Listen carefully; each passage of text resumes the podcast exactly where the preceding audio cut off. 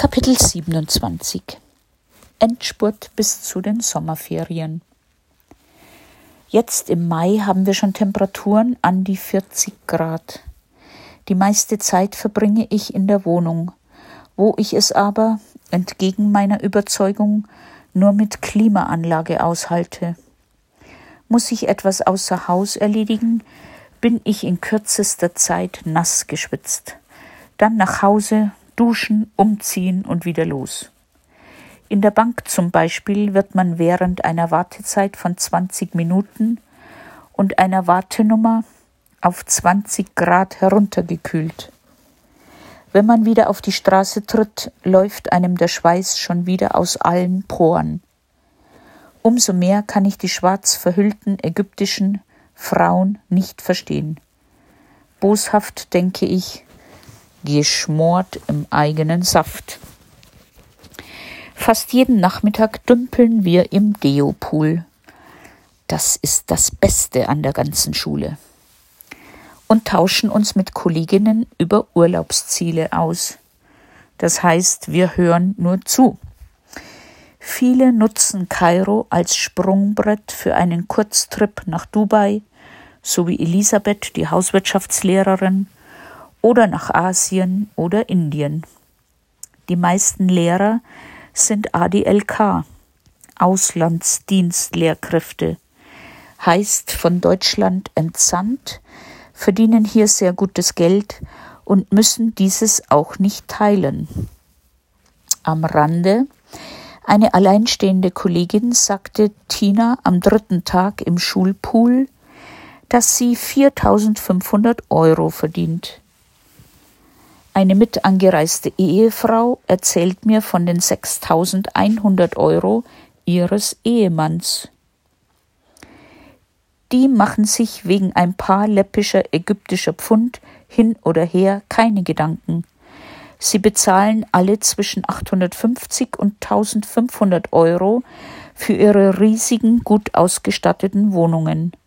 Für einen ägyptischen Vermieter ist das natürlich wie ein Sechser im Lotto.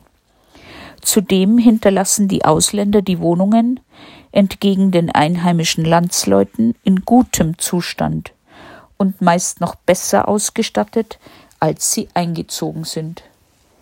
Viele nehmen ihre per Container angeschipperten Einrichtungsgegenstände nicht mehr mit heim. Von einer Bastelkollegin hörte ich, dass ihr mit angereistes eheliches Schlafzimmer massiv aus heimischen Hölzern von einem Schreiner gefertigt, durch eine ägyptische Scharella, das ist eine Putzfrau, erheblich beschädigt ist. Diese hatte jeweils schwungvoll einen Eimer Wasser in das Schlafzimmer geschüttet und dann großzügig verteilt. So konnten sich der Schrank, das Doppelbett, die Nachtkästchen und die Kommode von unten mit Wasser regelrecht vollsaugen. Eine Rückverschiffung nach sechs Jahren war somit hinfällig. Bei uns sieht das anders aus. Tina ist ja nur Fachlehrerin und dividiert ihr Gehalt durch drei Personen. Bei fast allen Ausgaben muss sie aber mit drei multiplizieren. Da versteht noch einer Mathematik. Zwar kann ich größere Ausgaben immer wieder durch unsere Abfindung finanzieren, aber durch die Mietzahlungen im bayerischen Wald schmilzt diese Summe beträchtlich dahin. Über Hanna, der Deo-Bibliothekarin, erfahre ich von einer freien Stelle als Schulsekretärin an der DSB, der zweiten deutschen Schule nur für Mädchen in Kairo. Das ist es, denke ich, und bewerbe mich. Ich male mir gute Chancen aus, da die Schule von den Borromäerinnen geleitet wird und die Schwestern mich seit Dennis Kommunion und vielen Gottesdiensten gut kennen. Am 20. Mai um 10 Uhr habe ich einen Vorstellungstermin beim Direktor Herrn Ritter. Er ist ein bisschen schüchtern und unsicher, aber nicht unsympathisch. Das Gespräch ist locker und informativ. Im Gegensatz zur Deo-Führungsspitze hat sich Herr Ritter auf einem Blatt in exakter klarer Handschrift Notizen zu meiner Bewerbung gemacht und Fragen notiert. Ja, so macht man das. Herr Ritter zeigt mir die Räumlichkeiten und die anderen Kolleginnen aus der Verwaltung, dann stellt er mich der Mutter Oberin, Schwester Cornelia, vor. Ich erzähle von meiner Tätigkeit bei den englischen Fräulein in Nymphenburg und von meinem Arbeitszeugnis ist sie sehr angetan. Sie kennt das Kloster, war sie doch vor 25 Jahren für ein Jahr dort und kannte viele Schwestern, die ich auch gut kenne. Ich bin happy. Jetzt dürfte nichts mehr schiefgehen. Ich glaube, das ist mein Platz. Auch bei diesen Schwestern fühle ich mich wohl. Zurück in seinem Büro eröffnet mir Herr Ritter die Verdienstmöglichkeiten. Und das holt mich gleich wieder auf den Boden der Tatsachen zurück. 5000 ägyptische Pfund, etwa 600 Euro monatlich.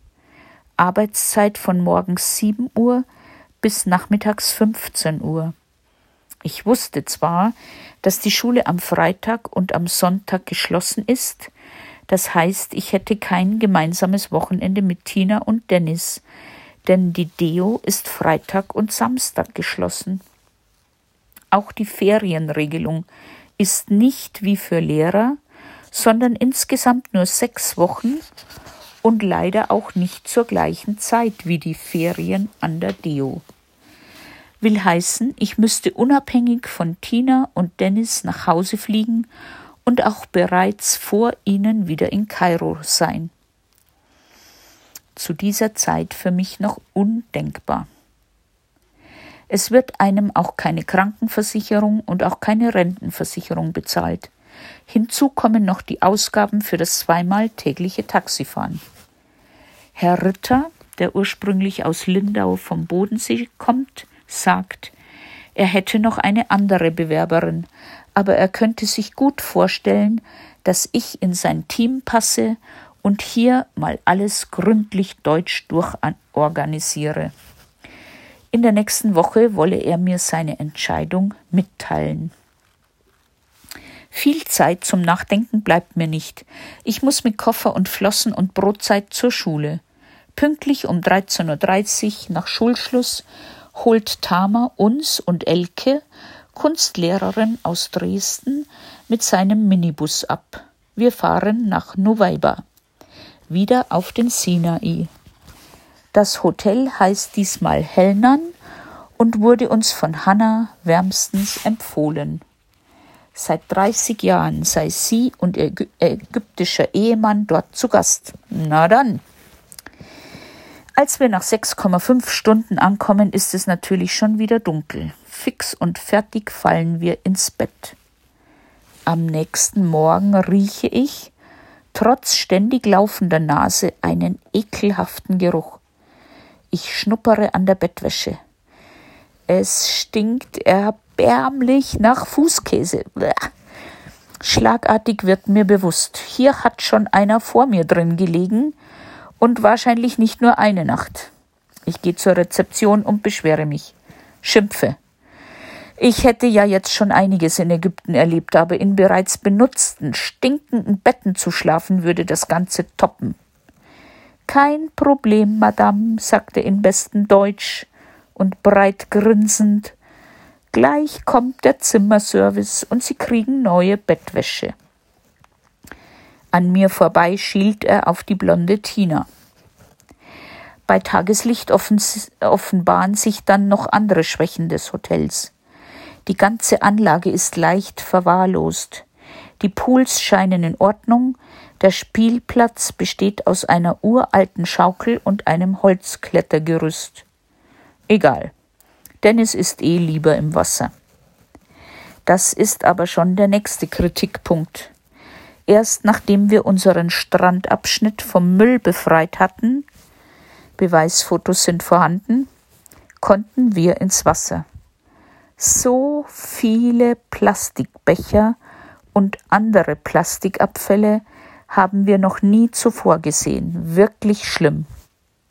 So ist uns auch dann der kalte Pool lieber. Das Essen ist soweit gut, aber das Restaurant erinnert, auch Elke, an DDR-Speisesäle. Vor dem Hotel ist ein kleiner Souvenirladen und Dennis geht alleine dorthin und kauft sich einen riesigen Plastikdelfin. Da ein heftiger Wind weht, sage ich, pass bloß auf, dass du nicht damit davonfliegst. Am Samstag, 26. Mai, ist der Eurovision Song Contest ESC in Baku, Aserbaidschan. Wir drehen den Fernseher auf volle Lautstärke, öffnen die Fenster und setzen uns mit Elke vor unseren Bungalow und trinken Bier. Man muss ja nicht alles sehen, hören reicht vollkommen. Klagen haben wir nicht zu befürchten. Wir sind mal wieder fast die einzigen Gäste. Außer uns hat sich nur noch ein russischer Gast hierher verirrt, der morgens schon einen ganzen Stapel weißer Plastikbecher mit Bier leert, vermutlich um auf sein Alkohollevel zu kommen. Alles ein bisschen traurig. Trotzdem genieße ich die freie Zeit mit meinen Lieben und interessante Gespräche und Einblicke von Elke aus der ehemaligen DDR. Wirklich, das ist meine erste Unterhaltung mit einem Ossi. Sorry, Elke. Nach dem Frühstück sitze ich mit Tina und Elke an der Strandbar. Wir nehmen das All-Inclusive in Anspruch, das aber ebenso dürftig ist wie die ganze Hotelanlage. Dennis sucht derweilen wieder den Strand ab und bringt uns Krebschen oder glibberige Quallen, die aussehen wie Brustimplantate. Am Sonntag, 27. Mai 2012, holt uns der Minibusfahrer Sherif in Vertretung von Tama um 11.30 Uhr ab und acht Stunden später sind wir wieder zu Hause in Agusa. In den nächsten Tagen platzen zwei Hoffnungen. Zum einen die auf eine Arbeitsstelle. Herr Ritter teilt mir am Telefon sehr freundlich mit, dass er sich für die andere Bewerberin entschieden hat, da sie Arabisch spricht und hier in Ägypten ansässig wäre. Er befürchtet, dass ich nur noch das kommende Schuljahr zur Verfügung stünde und dann mit Tina wieder nach München zurückkehren würde. Was auch durchaus verständlich ist, denn mit 600 Euro im Monat kann ich mir keine Wohnung für Ausländer leisten. Ich bedanke mich trotzdem herzlich bei ihm und lobe ihn auch für sein professionelles Vorstellungsgespräch. Man weiß ja nie, man trifft sich oft zweimal im Leben. Die andere Hoffnung war, dass sich unsere Wohnsituation verbessert und wir in ein eigenes Haus mit Garten ziehen könnten. Doch kurz vor der Vertragsunterzeichnung sollte der Mietpreis von 700 Euro auf 950 Euro steigen und auch ein Zimmer im Erdgeschoss verschlossen werden. In diesem wollte die Vermieterin diversen Hausrat lagern, und damit wäre es für uns nicht bewohnbar gewesen. Tina hat den Braten gleich gerochen und gesagt, Mutti, die wollen nicht mehr an uns vermieten. Aber es war auch wieder gut so. Wir hätten die Miete nur mit meinem zusätzlichen Verdienst finanzieren können. Und siehe da, kurze Zeit später durfte der neue evangelische Pfarrer mit seiner Familie dort einziehen. Mit Sicherheit war bei ihm mehr Miete herauszuholen. Den neuen Herrn Pfarrer hatte ich Anfang des Jahres bei seinem Vorstellungsgespräch an der Schule getroffen. Er musste ebenso wie ich im Schulhof warten, und so kamen wir ins Gespräch. Ich habe ihm sicherlich interessante Einblicke in den Schulalltag und überhaupt das Leben in Kairo verschafft. Auch mein Befremden sprach ihn an, sprach ich an, dass sich die evangelischen und die katholischen Christen hier nicht grün sind. Als er aber den Namen von Monsignore Schrödel hört, lacht er und sagt, dass er ihn aus früheren Zeiten kennt und immer gut mit ihm auskam. Das freut mich sehr und lässt mich auf ein besseres Klima zwischen den beiden Lagern hoffen. Nur zur Hintergrundinfo. Die Vermieterin des Hauses, des Hauses Madame Bachum, eine sehr alte Dame, gehört zu den reichsten Familien Ägyptens. Ich glaube, ihr Vater oder ihr Onkel Michel Bachum 1913 bis 1981 war ein sehr berühmter Ingenieur und baute das Cairo International Football Stadium, Cairo Airport und zahlreiche Brücken. Die Straße, in der besagtes Vermietungsobjekt steht, heißt ihm zu Ehren Michel Bachum Straße.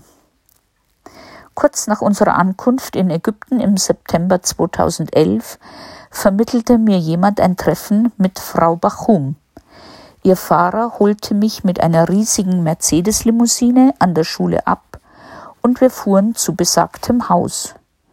Damals wollte sie es aber noch nicht wirklich vermieten, sondern sah uns in einer ihrer anderen Wohnungen.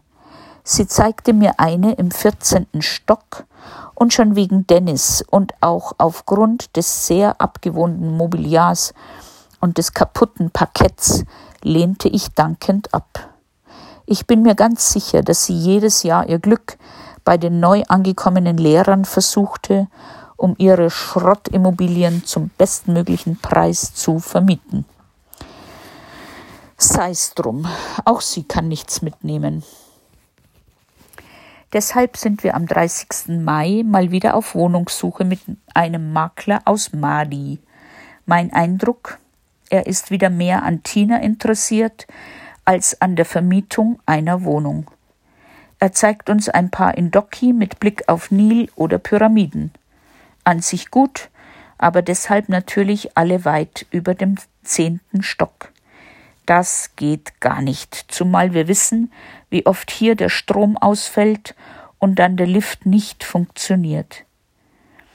In einer Wohnung hätte sich selbst unser bayerischer Kini König Ludwig II. von Bayern himself gegruselt. Alle Möbel aus dunklem Holz, dunkles Parkett und schwere dunkle Brokatvorhänge. Brrr. Na gut, die Wohnung bei Frau Seinab in Agusa ist gekündigt.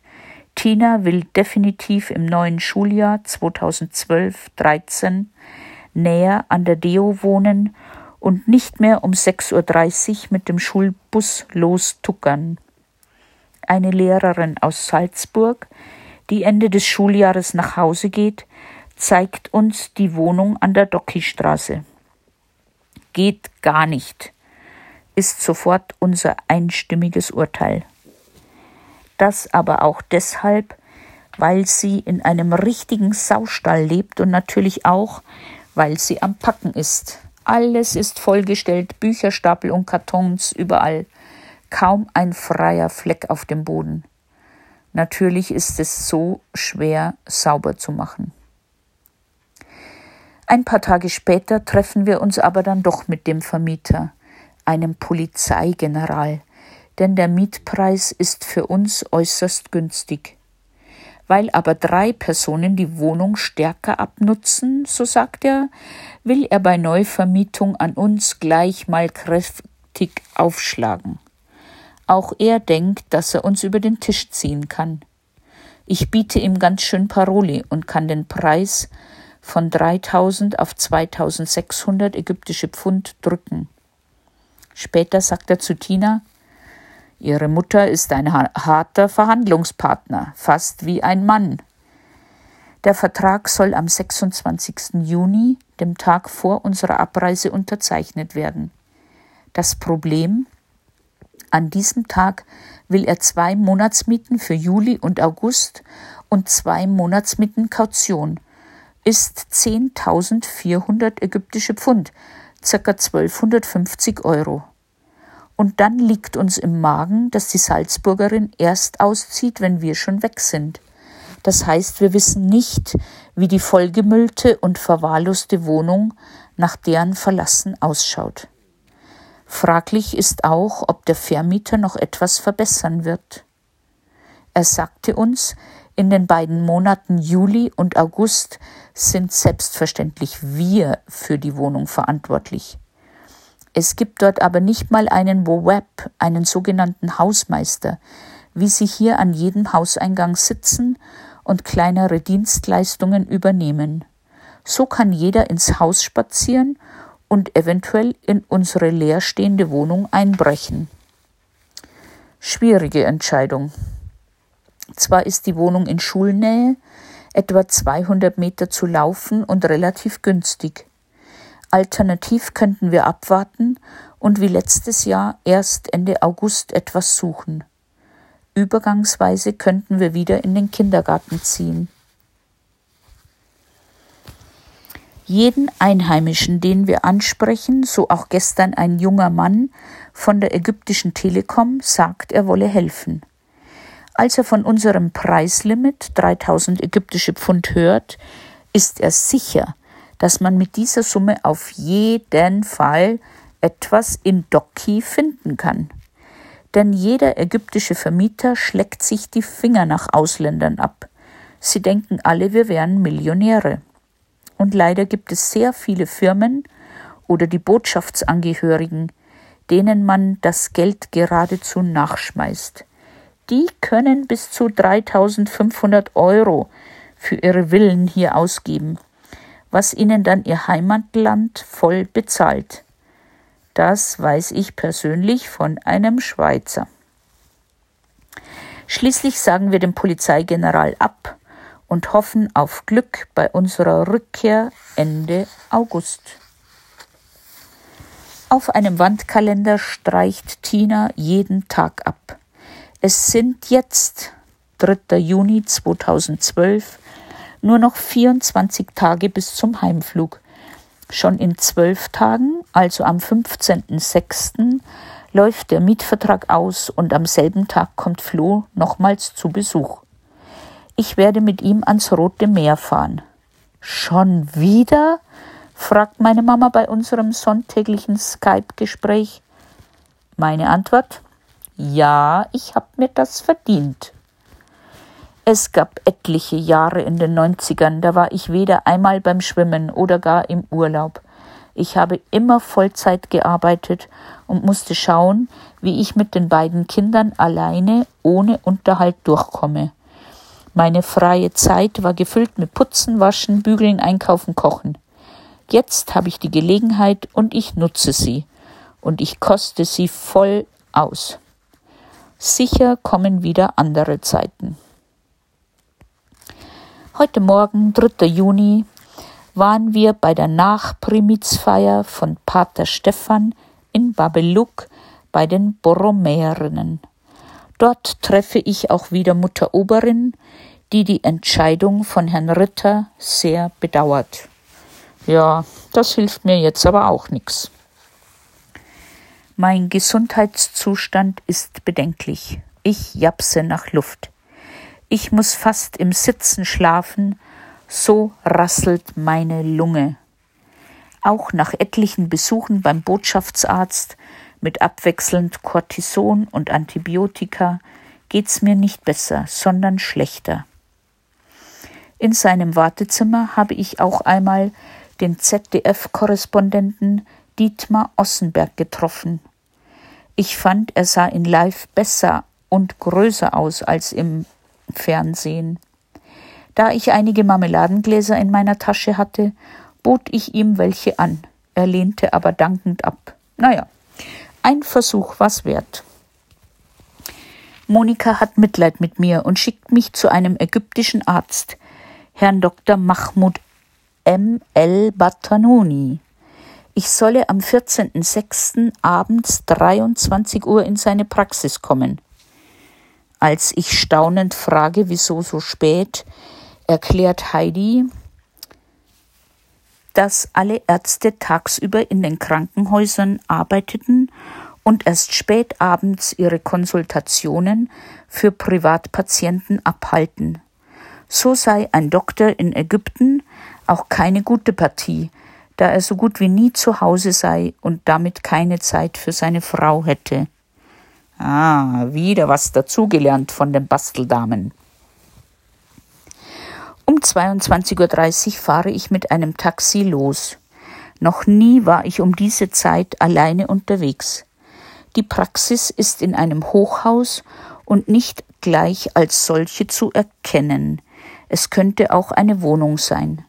Sowohl junge Männer als auch jede Menge Katzen lungern in den langen Hausfluren und vor der offenen Eingangstür. Ein Mitarbeiter an einem Schreibtisch, dem ich meinen Namen mehrmals buchstabieren muss, führt mich in einen Warteraum nur für Frauen.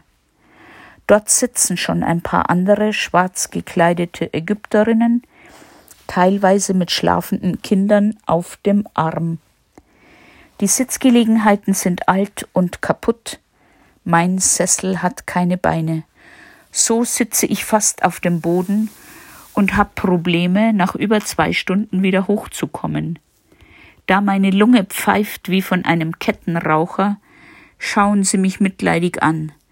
Eine Frau bittet mir sogar ihre Wasserflasche an. Herr Dr. Battanuni kommt erst nach null Uhr im Laufschritt hereingerauscht. Eine halbe Stunde später werde ich aufgerufen. Er ist groß und schlank, ausgesprochen hübsch, leicht angegraut. Stopp. Ich denke an Monikas Warnung. Nachdem er hört, dass ich aus München komme, erzählt er mir, dass er Ende der 70er Jahre dort studiert hat. Ich sage super, dann sprechen Sie ja Deutsch. Aber er schüttelt den Kopf. Das Einzige, was ihm spontan einfällt, ist Zurückbleiben, die Türen schließen. Das hatte sich auf dem Weg mit der S-Bahn von seinem Zimmer in Garching nach München eingebrannt. Ja gut. Lange Rede, kurzer Sinn. Er hört meine Lunge ab und in zwei Minuten ist alles vorbei. Er schreibt mir sieben Medikamente auf mit genauen Anweisungen, wie und wann zu nehmen und sagt, ich solle nochmals im Wartezimmer Platz nehmen. Ich verstehe nicht warum aber etwa zehn Minuten später ruft mich der Mann am Schreibtisch zu sich und übergibt mir ein Plastiktütchen mit allen Medikamenten. Ein kleiner Junge hatte diese für mich aus der Apotheke geholt. Super Service, finde ich. Und das morgens um eins. Alles zusammen kostet mich der Arztbesuch 500 ägyptische Pfund, bisschen mehr als 50 Euro. Davon sind für die sieben Medikamente etwa 30 Euro. Der Rest ist Dr. Batanunis Honorar. Dafür erhalte ich auch noch seine Visitenkarte mit seiner privaten Telefonnummer. Er sagt, ich könnte ihn Tag und Nacht anrufen. Nein, ich muss wieder an Monikas und Heidis Worte denken, und ich habe ja schon einen Freund, der mit seiner Arbeit verheiratet ist. Mit dem Taxi fahre ich zurück nach Agusa, unsere letzte Nacht dort. Leider wird nichts ausschlafen, denn sofort steigt Dennis und Tina zu mir ins Taxi. Wir wollen Flo am Flughafen abholen. Ankunft 2.30 Uhr morgens. Als wir kurz nach 3 Uhr endlich das Flughafengelände verlassen, können wir kein Taxi finden, das uns unter 200 ägyptischen Pfund nach Agusa bringen will. Wahrscheinlich ist das inklusive Nachtzuschlag. Saubande. Ich bin sauer und sag zu den Kindern, los, wir laufen. Wir überqueren den riesigen, fast leeren Parkplatz am Flughafen und tippeln in der Dunkelheit ganz rechts am Fahrbahnrand entlang. Nach etwa einer halben Stunde Fußmarsch hält ein altes, klappriges Taxi neben uns und einem wirklich sehr alten Fahrer im Nachthemdchen. Wir sagen Salam alaikum, Agusa. Er sagt okay, 50 Pfund. Ja, das lasse ich mir eingehen. Er zuckelt mit uns los und ist auch noch freundlich um diese Uhrzeit. Vor dem Haus in Agusa gebe ich ihm noch mal 20 Pfund extra. Am Mittwoch, nein, am Mittag, 15.06.2012, übergeben wir die Wohnung an Frau Seinab, die alte Hexe. Sie kontrolliert anhand ihrer Liste jedes einzelne Teil der Kücheneinrichtung. Sie moniert ein fehlendes Kuchenteller und ein Besteckteil. Dafür verlangt sie 40 ägyptische Pfund, etwa 5 Euro. Auch müssen wir ihr alle Putzmittel dalassen. Zu guter Letzt präsentiert sie noch eine saftige Nebenkostennachzahlung von mehr als 4000 ägyptischen Pfund. Über 400 Euro, also quasi eine Monatsmiete. Hä? Ich sehe mir ihre Aufstellung an und entdecke als erstes einen Rechenfehler. Das sieht sie ein. Um den Rest, jetzt 1600 ägyptische Pfund, wird richtig gefeilscht. Schließlich gibt ihr Tina das Geld. Wir wollen einfach in Frieden gehen. Wirklich, wenn Flo uns nicht nochmal besucht hätte, wäre ich wahrscheinlich schon heimgeflogen. Die ewige Sonne, die heißen Temperaturen, der Dreck und der Müll und die schlechte Luft regen mich auf. Mein Asthma ist schlimm, ich bin kaum belastbar und sollte doch noch so viel tun. Monika war schon viermal da und hat unsere Habseligkeiten in ihr Auto gepackt. Sie hat etwa in zehn Minuten Entfernung eine alte, vollmöblierte Stadtwohnung, in der wir uns dienstags zum Basteln treffen. Diese Wohnung kann leider nur immer an die nächste Generation weitergegeben werden. Das frühere Schlafzimmer ihrer toten Schwiegermutter haben wir jetzt schon vollgestellt mit etlichen Kartons mit Hausrat und zwei Koffer mit Klamotten. Von einem riesigen alten Hochzeitsbild. Sie trägt ein langes, glänzendes, perlmuttfarbenes Seidenkleid und hat schwarze Locken und eine Figur wie Sophia Loren, schaut Schwiegermutter uns lächelnd zu. Neben ihr ein hübscher schwarzhaariger Ägypter mit Fes und Schnurrbart und einem Degen an seinem Gürtel. Dank Monika kann alles bis zu unserer Rückkehr dort übersommern. Inshallah.